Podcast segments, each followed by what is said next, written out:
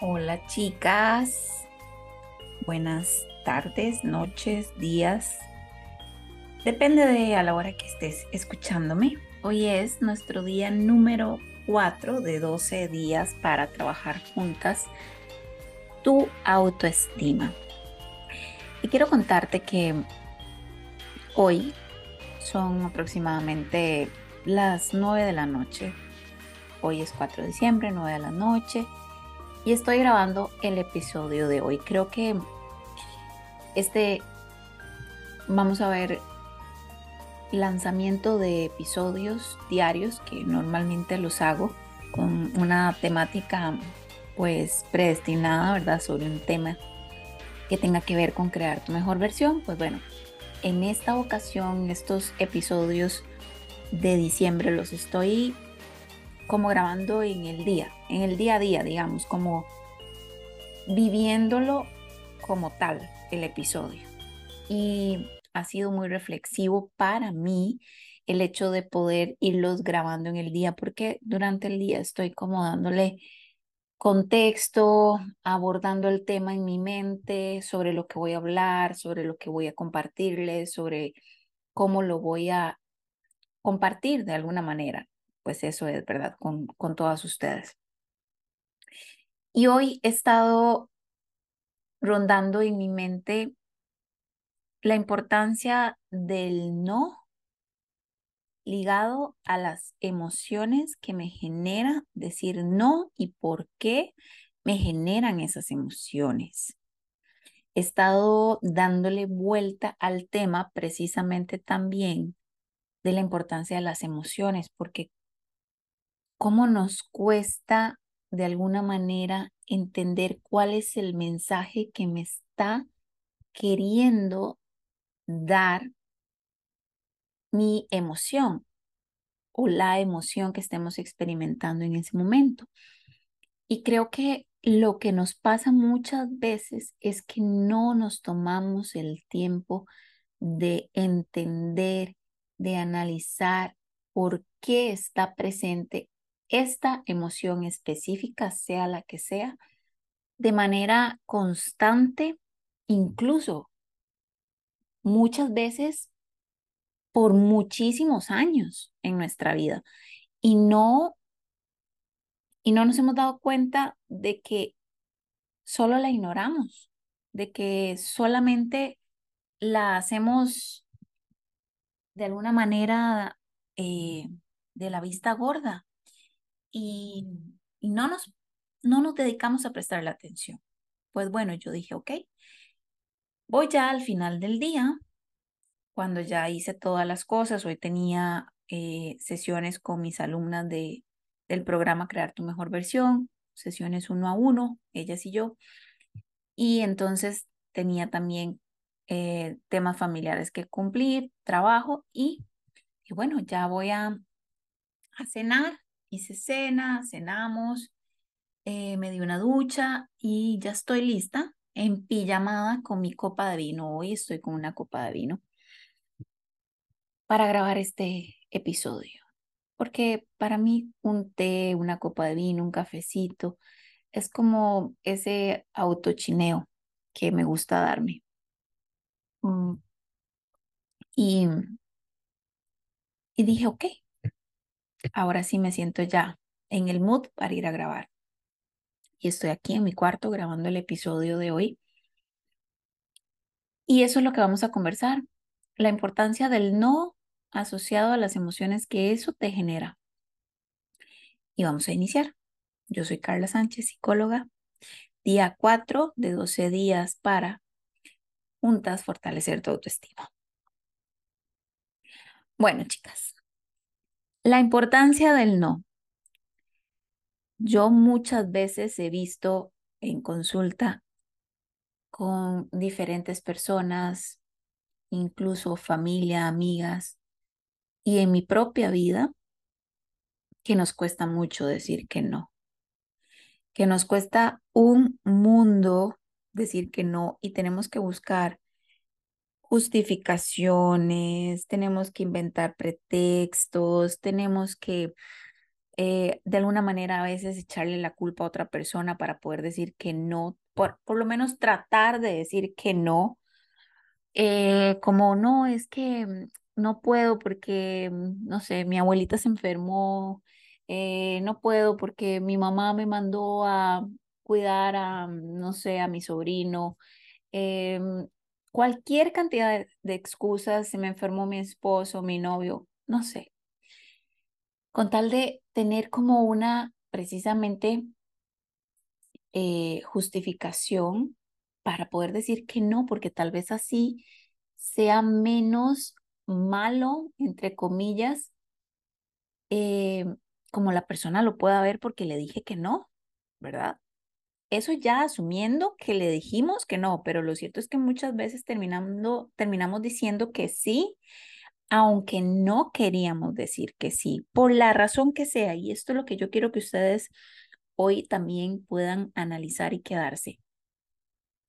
Es que no, no importa la razón. Puede ser tan absolutamente válida la razón de me quiero quedar acostada viendo tele, leyendo un libro, simplemente escuchando música y no quiero ir. O sea, es tan, tan válida esa razón, pero pensamos, uy, no, es que cómo voy a decir que, que no quiero ir sin dar un argumento absolutamente contundente para que sea incuestionable y estén de acuerdo con mi decisión de no. Y eso muchas veces, híjole, cómo genera estrés, ¿verdad? Y, y cómo, cómo puede llegar a impactar nuestra vida el hecho de, de no tener la tranquilidad de simplemente decir, ah, no, muchas gracias, no quiero. O, ah, no, muchas gracias, ahorita no. O, ah, no, muchas gracias, es que ya quedé con otro compromiso.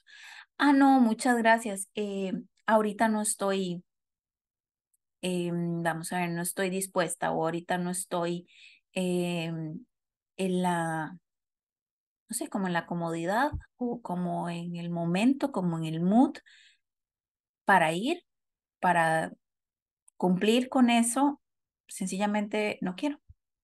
O sea, eso no es así, no es sociablemente aceptable decirle a quien sea, no gracias, no quiero. Porque, ojo, no puedo es como decir, eh, tengo un argumento incuestionable por el cual no puedo ir.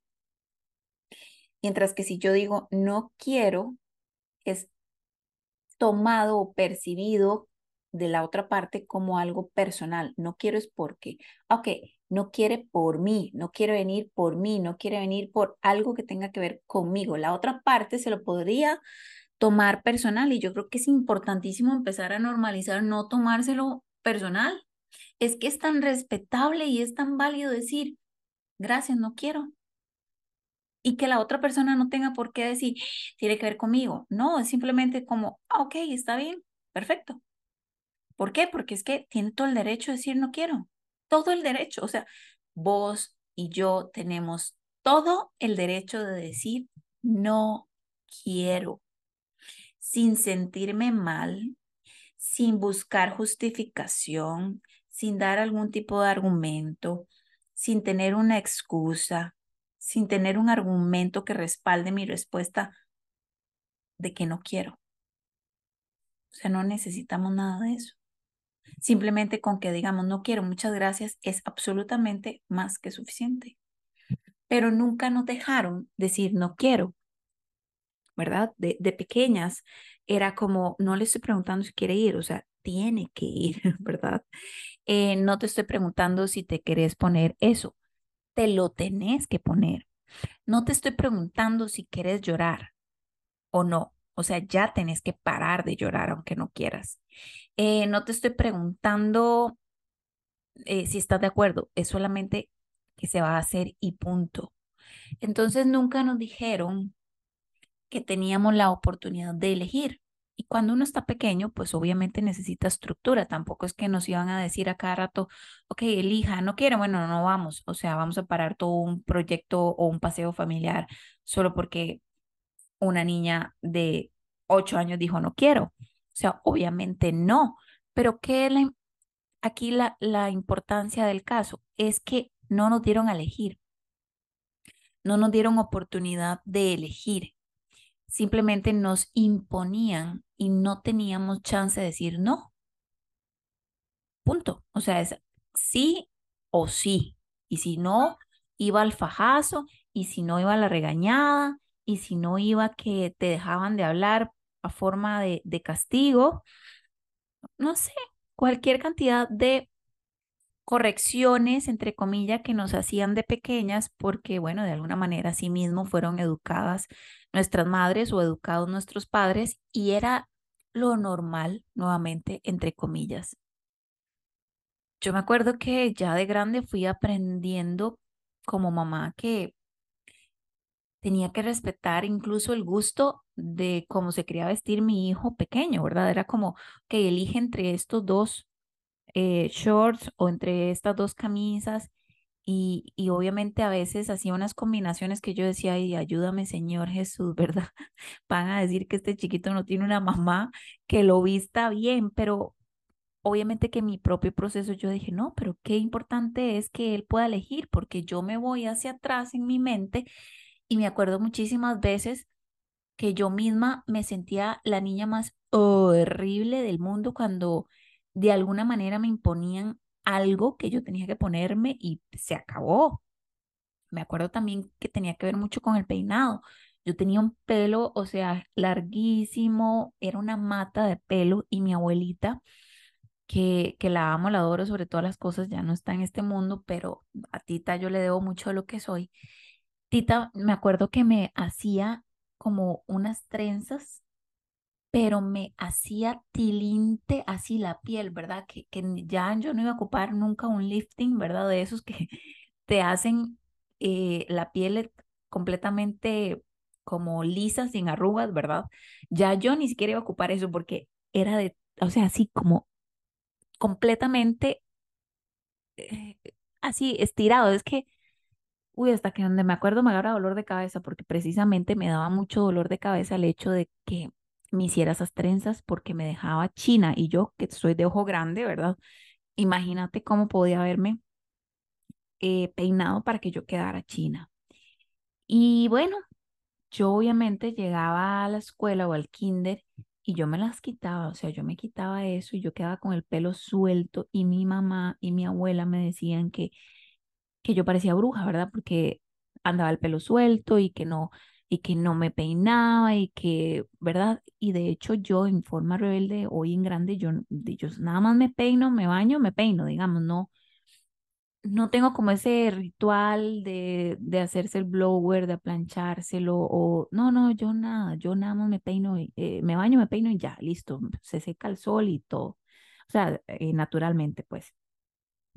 Y entonces, bueno, de ahí no nos la oportunidad de Carla, ¿por qué no te gustan las trenzas? Y es que yo me sentía absolutamente fea. O sea, yo era una niña de cinco años. Yo me acuerdo que yo me sentía fea. O sea, a mí me podían decir en la calle, ay, qué linda esa chiquita. Y yo por dentro es, no, yo me siento horrible. Y eso obviamente iba impactando mi autoestima desde pequeña. Qué importante era cuando a mí me dejaban eh, bañarme y peinarme ya el pelo suelto, al aire libre, siendo un, una, un, completamente libre, ¿verdad? salvaje, o sea, natural, yo me sentía la niña más guapa del mundo, o sea, era como la niña más feliz porque yo me sentía divina, solo porque andaba con el pelo suelto y sin ningún tipo de prensa ni nada. Pero eso era porque tal vez me quedaba en la casa y no tenía que ir a ningún lado. Entonces, qué traumante es para uno de niña tener que ponerse algo o hacerse algo o ir a algún lado cuando no querías, ¿verdad? Y no había opción, sí o sí. Y es que si te dieran la opción de, ok, vamos a ir a tal lado, tenemos sí o sí que ir, ¿verdad? Porque es un cumpleaños, porque es un evento familiar, porque es la cena de Navidad, sí o sí tenemos que ir, por ejemplo, que, que me hubieran dicho a mí de pequeña Carlita, sí o sí tenemos que ir donde la tía Dora, porque van a hacer una cena y van a hacer un asado y qué sé yo, ¿verdad? Yo sé que tal vez eh, quisieras quedarte en casa jugando, pero como sí o sí tenemos que ir toda la familia, te hago una propuesta, una propuesta. ¿Cuáles de estos vestiditos te gustaría elegir o qué quieres ponerte ese día para que te sientas cómoda? Entonces, de alguna manera te dan la oportunidad que dentro de lo posible puedas elegir. Pero eso no sucedía, simplemente que la opinión de nosotros no tenía ni voz ni voto. Y así uno va creciendo, como tragándose el no, ¿verdad? Porque es casi que pecado decir que no. Es casi que un castigo de forma directa decir que no. Entonces, ya por supuesto, siendo adultas, desde luego, esa palabra nos genera un montón de sentimientos y de emociones que muchas veces son vividas desde la ansiedad, muchas veces son vividas también de la depresión. Yo dije hoy, analizando mi día, analizando lo que iba a hablarles a ustedes, porque como les digo, es esta, esta sección de, de Navidad la estoy viviendo como en el día a día, un poco más eh, como en vivo, por decirlo de alguna manera, ¿verdad? En vivo, como en el día a día. Y yo dije, bueno, no, es importante es que para la autoestima de cada una de nosotras tengamos que romper con la barrera del no. Eh, ¿Y eso qué implica? Yo tengo una frase que a mí me encanta porque me la vivo recordando a mí para no sentirme mal cuando digo que no, porque como igual que todas ustedes, yo crecí con no diga no, ¿verdad? Eh, es así, punto. Entonces, cuando yo digo esta frase, me acuerdo de la importancia que es para mí decir no. Entonces, cuando vos decís no a algo o a alguien, automáticamente te estás diciendo sí a vos misma. Te estás diciendo sí a lo que quieres y cómo lo quieres y cuándo lo quieres.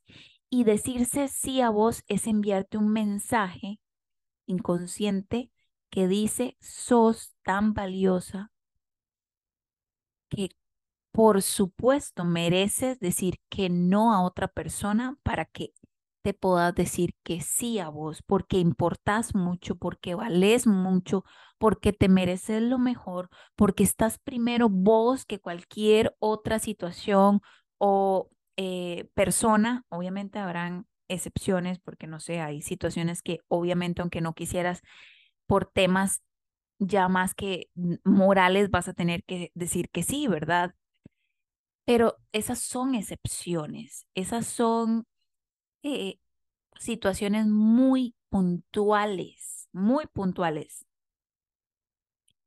y con una justificación de peso porque es algo que llama a la humanidad, es algo que llama a tu moral, es algo que llama a tus principios, pero esa es la excepción. Lo cierto es que la mayoría de las decisiones del día a día que implican decir que no, porque simplemente no, ¿verdad? No tengo que justificarlo ni argumentarlo, simplemente no. Bueno, me estoy diciendo sí a mí misma, sí a lo que yo quiero, sí a mí, sí a mi objetivo, sí a mi meta, sí a mí como mujer. Y eso es lo más importante y lo más valioso que me tengo que recordar, que cuando yo le digo no a alguien, incluso llámese familia, llámese pareja, llámese hijos, llámese trabajo, llámese amigas. Cuando yo digo que no, entonces me estoy diciendo que sí a mí misma. Y eso es mandarme un mensaje directo de amor propio a mi autoestima diciendo, me importas tanto que estás por encima de cualquier otra situación que, que pueda surgir. Y, pero así, Carla, tan impactante de incluso por encima de esposos, de pareja, de hijos, de mamá, porque bueno, y tal vez a los amigos, ok, está bien, bueno, tal vez en el trabajo, mientras no sea de una de las funciones que me toca, ¿verdad? Pues, ok, puedo decir que no. Pues sí, así de importante es. ¿Por qué razón? Porque hemos crecido con la creencia de que como mamás, y en el caso de que fueras mamás, y tenés que ser santa, básicamente, tenés que ser una mujer abnegada, una mujer que sacrifica cualquier, eh, no sé, momento, sueño, ilusión por sus hijos. Eh, que el amor es un sacrificio, que el amor duele, que por mi pareja, entonces para que esté feliz, contento, divino, amado y nunca se vaya y siempre me respete y siempre me valore, entonces tengo que decirle sí a todo y eso implica entonces muchas veces que yo soy la que termina a las 10 de la noche absolutamente agotada, valiendo un 5 de el cansancio porque tuve que fungir como muchas tareas a la vez todo para que esa persona que es mi pareja, que debería de ser mi equipo, que debería de estar conmigo hombro a hombro, entonces no, yo le suplo todas sus necesidades, le suplo las necesidades de mis hijos, le suplo las necesidades de mi mamá, porque también me impone, también me pide, también me exige. Y entonces digo a todos, sí, sí, sí, sí, sí, sí, sí, sí, a todos, todo el mundo muy contento y muy feliz. Y yo en la noche, lo único que hago es, si acaso, lavarme los dientes porque ya no me dio para nada más. Entonces, no me bañé con agua calientita y me di un rato para mí, puse música, puse una candelita que huela rico. Entonces ya no me hice el skincare, ya no me puse mis cremitas de noche, ya no me cepillé el cabello, ya no me pongo una pijama bonita, ya nada más me encarmé el primer chuica que encontré y listo. No tengo tiempo para escribir cómo estuvo mi día, para orar, para meditar, para visualizar. No, es que no me da, no, no me da la vida, no me da la vida. Entonces, ¿qué hago? No, y con costo me lavo los dientes, me encaramo el primer chica para dormir, me acuesto y listo. Y obviamente, muchas veces uno está tan recansado que no, no descansó, no descansó. Pero al día siguiente tengo que seguir siendo mamá luchona, ¿verdad? O al día siguiente tengo que seguir siendo superwoman, o al día siguiente tengo que seguir siendo la mejor. ¿A costa de qué? ¿A costa de qué? ¿Qué pasa cuando vos ya no aguantas más y te enfermas? ¿Qué pasa? Y el mundo se cae. Claro, ¿cómo no se va a caer el mundo? Si tus hijos no aprendieron a valerse por sí mismos, obviamente, por favor, entiendan que cada cosa según el contexto, ¿verdad? Yo no voy a decirle a un niño de un año y medio y no, ve a ver cómo hace, ¿verdad? Por supuesto, es un bebé, cada cosa con su con su tiempo y forma, ¿verdad? No, no me malinterpreten porque hay mamás que cuando, bueno, uno está recién parido, uno está recién estrenándose como mamá y, los, y son bebés, olvídate, o sea, ese hijo necesita todo de vos, ¿verdad? Es un tiempo en el que uno se olvida mucho de uno como mujer y a los años es que uno va a ir como recuperando y eso es una buena noticia. Si sos mamá joven, o sea, mamá con hijos jóvenes, o sos mamá madura, pero con hijos jóvenes, igual, que no se te pare el pelo porque la vida normal volverá de cierta manera. Normal entre comillas, porque yo siempre digo que el día que uno se convierte en mamá, hasta ahí dejó de dormir en paz, porque uno antes de ser mamá, y uno se acostaba y el mundo podía caerse ahí afuera que uno ni cuenta se daba. Ya a partir de que te convertís en mamá, o sea, ya nunca más volvés a dormir igual. Y yo creo que aun y cuando tus hijos tengan 30, 40, 50 años y uno todavía está durmiendo con un ojo abierto y con otro cerrado, pensando, pidiéndole a Dios que estén bien, que, ¿verdad? Y es como una tarea que nunca termina de, de estar pidiendo porque ellos estén bien y de entregárselos a Dios y que se resuelvan sus retos y que se resuelvan sus cosas y que sean felices y entonces, obviamente, uno nunca más vuelve a dormir de la misma manera. Pero si se recupera esa parte de mujer, esa parte de mujer que uno pone como en pausa cuando recién es mamá. Lo que pasa es que no puede ser eternamente esa pausa por la razón de que voy rescatando y supliendo y de alguna manera voy limitando el crecimiento y la independencia dentro de su edad, ¿verdad? Para, para los hijos. Y voy como evitando que crezcan de alguna manera, que maduren, que, que sean personas seguras de sí mismas. Un ejemplo es que tal vez uno diga, no, es que mi hijo tiene 15 años o mi hija tiene 15 años y no, y no, yo no dejo que toque la cocina, yo no dejo que, que ni abran la lata de atún porque se puede cortar. Entonces, ¿cuál es el mensaje que le estoy dando a mis hijos? Mira, el mensaje es, yo no estoy 100% segura de que pueda confiar en vos, de que tenés la capacidad de abrir una lata de atún. Por esa razón tengo que ser yo quien te abra la lata de atún. Mira, yo no estoy 100% segura de que tengas la capacidad de hacerte un huevo frito, por lo tanto, yo soy la que tiene que hacerte el desayuno todos los días, el almuerzo, etcétera, etcétera. Ese es el mensaje que al final uno les envía a los hijos cuando les hace todo, cuando les suple todas sus necesidades, cuando se desvive por ellos. Es, mira, no estoy segura que vos puedas subsistir sin mí en la vida. Por eso es que entonces yo hago todo por vos. ¿Y qué voy haciendo? De que mi hijo o mi hija se sienta completamente incapaz de hacer cosas por su cuenta. Y eso es un grave problema. Luego, eh, eso con, respecto a hijos, ¿qué pasa con la pareja? ¿Cuál es mi mensaje hacia mi pareja cuando yo le hago todo? Cuando, cuando yo me dejo de lado a mí y me desvivo por él o por ella.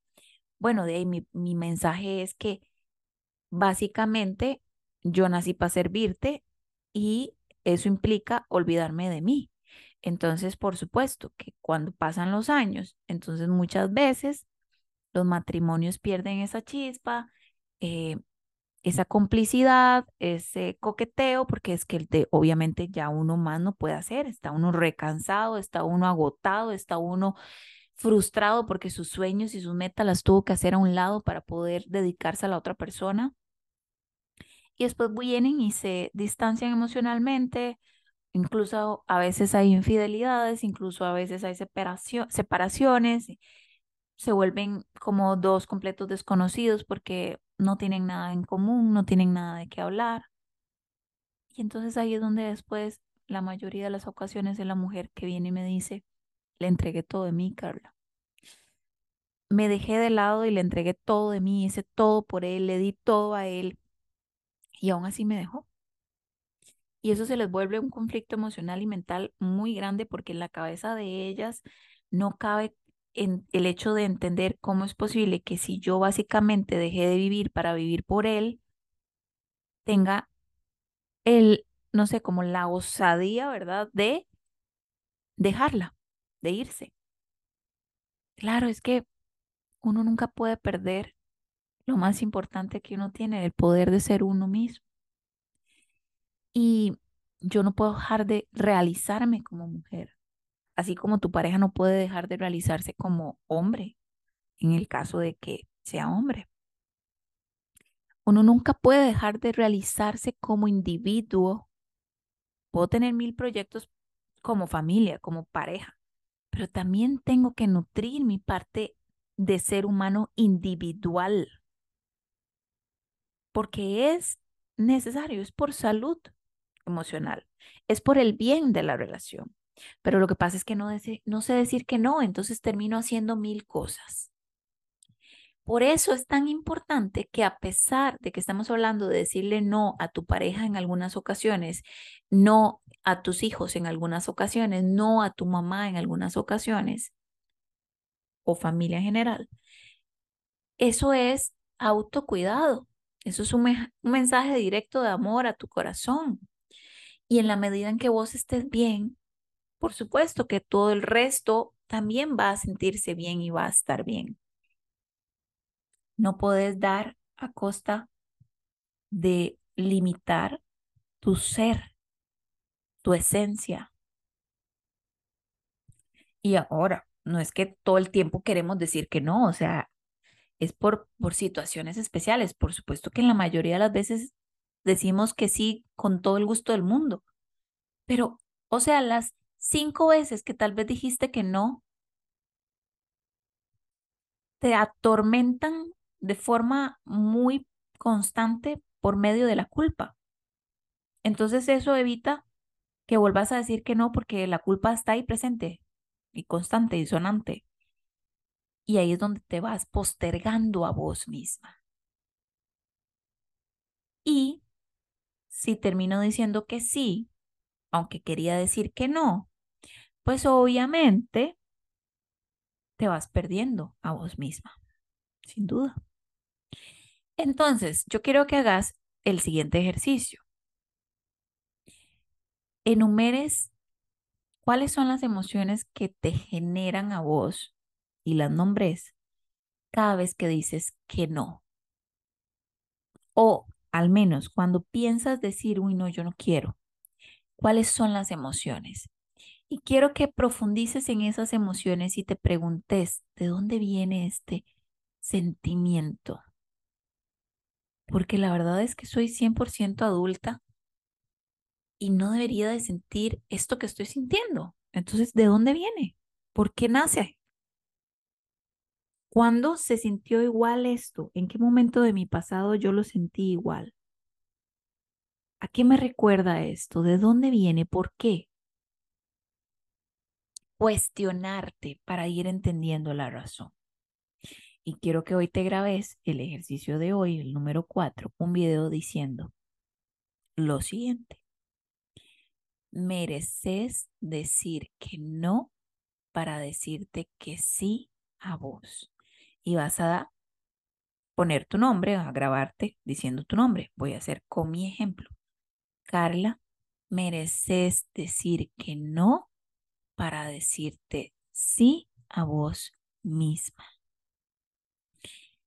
Y de esa manera puedas precisamente eh, reforzarlo, reforzarlo, recordarlo intencionarlo con todas tus fuerzas cada vez que lo decís, ¿verdad? Y, y para eso son los videos que estamos grabando, para poder estarlos viendo constantemente, para poder estar hablando sobre eh, eso, ¿verdad? Y, y verlo es una manera muy efectiva de escuchar tu voz y de verte.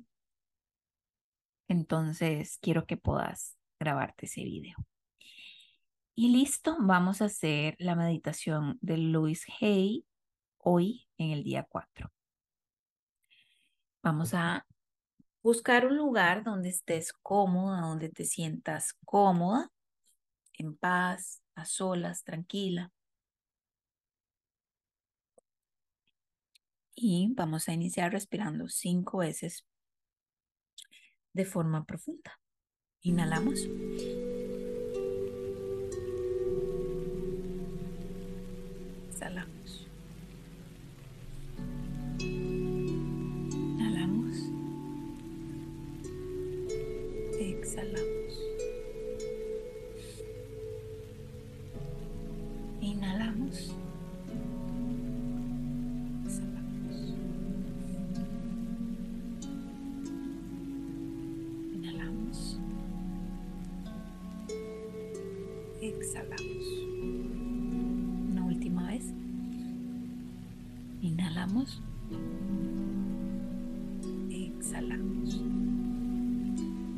Cierra tus ojos. Y ahora vas a escuchar mi voz. Siente que se abre una nueva puerta para una década muy sanadora en la que sanas aquello que no habías entendido en el pasado. Estás en pleno proceso de descubrir todas tus increíbles habilidades y estás aprendiendo a conectar con esas partes de vos misma que tienen las respuestas y que están para guiarte de la mejor manera posible. Visualiza que esta nueva puerta se abre y que la cruzas para encontrar la sanación de infinidad de maneras, puesto que cada persona la interpreta a su modo. Unas personas tienen problemas físicos que requieren tratamiento, otras necesitan sanar su corazón mientras que otras necesitan sanar su mente. Hemos de estar abiertas y receptivas a la sanación que necesita cada persona abrimos la puerta de par en par al crecimiento personal y la cruzamos sabiendo que no corremos ningún riesgo. Respiras profundo y exhalas. Ahora abres tus ojitos quiero agradecerte por estar en este día número 4. En la lista de, de los episodios hay una sección para preguntas y, y comentarios que me encantaría que pudieras utilizar para dejarme saber qué te ha parecido el episodio de hoy. Eso me ayuda un montón a, a ir teniendo conciencia de el efecto que puede estar haciendo en las personas que escuchan el podcast y saber si vamos por buen camino. Te mando un abrazo muy, muy grande y nos escuchamos mañana en nuestro día número 5 de 12 días trabajando juntas para mejorar tu autoestima. Un abrazo.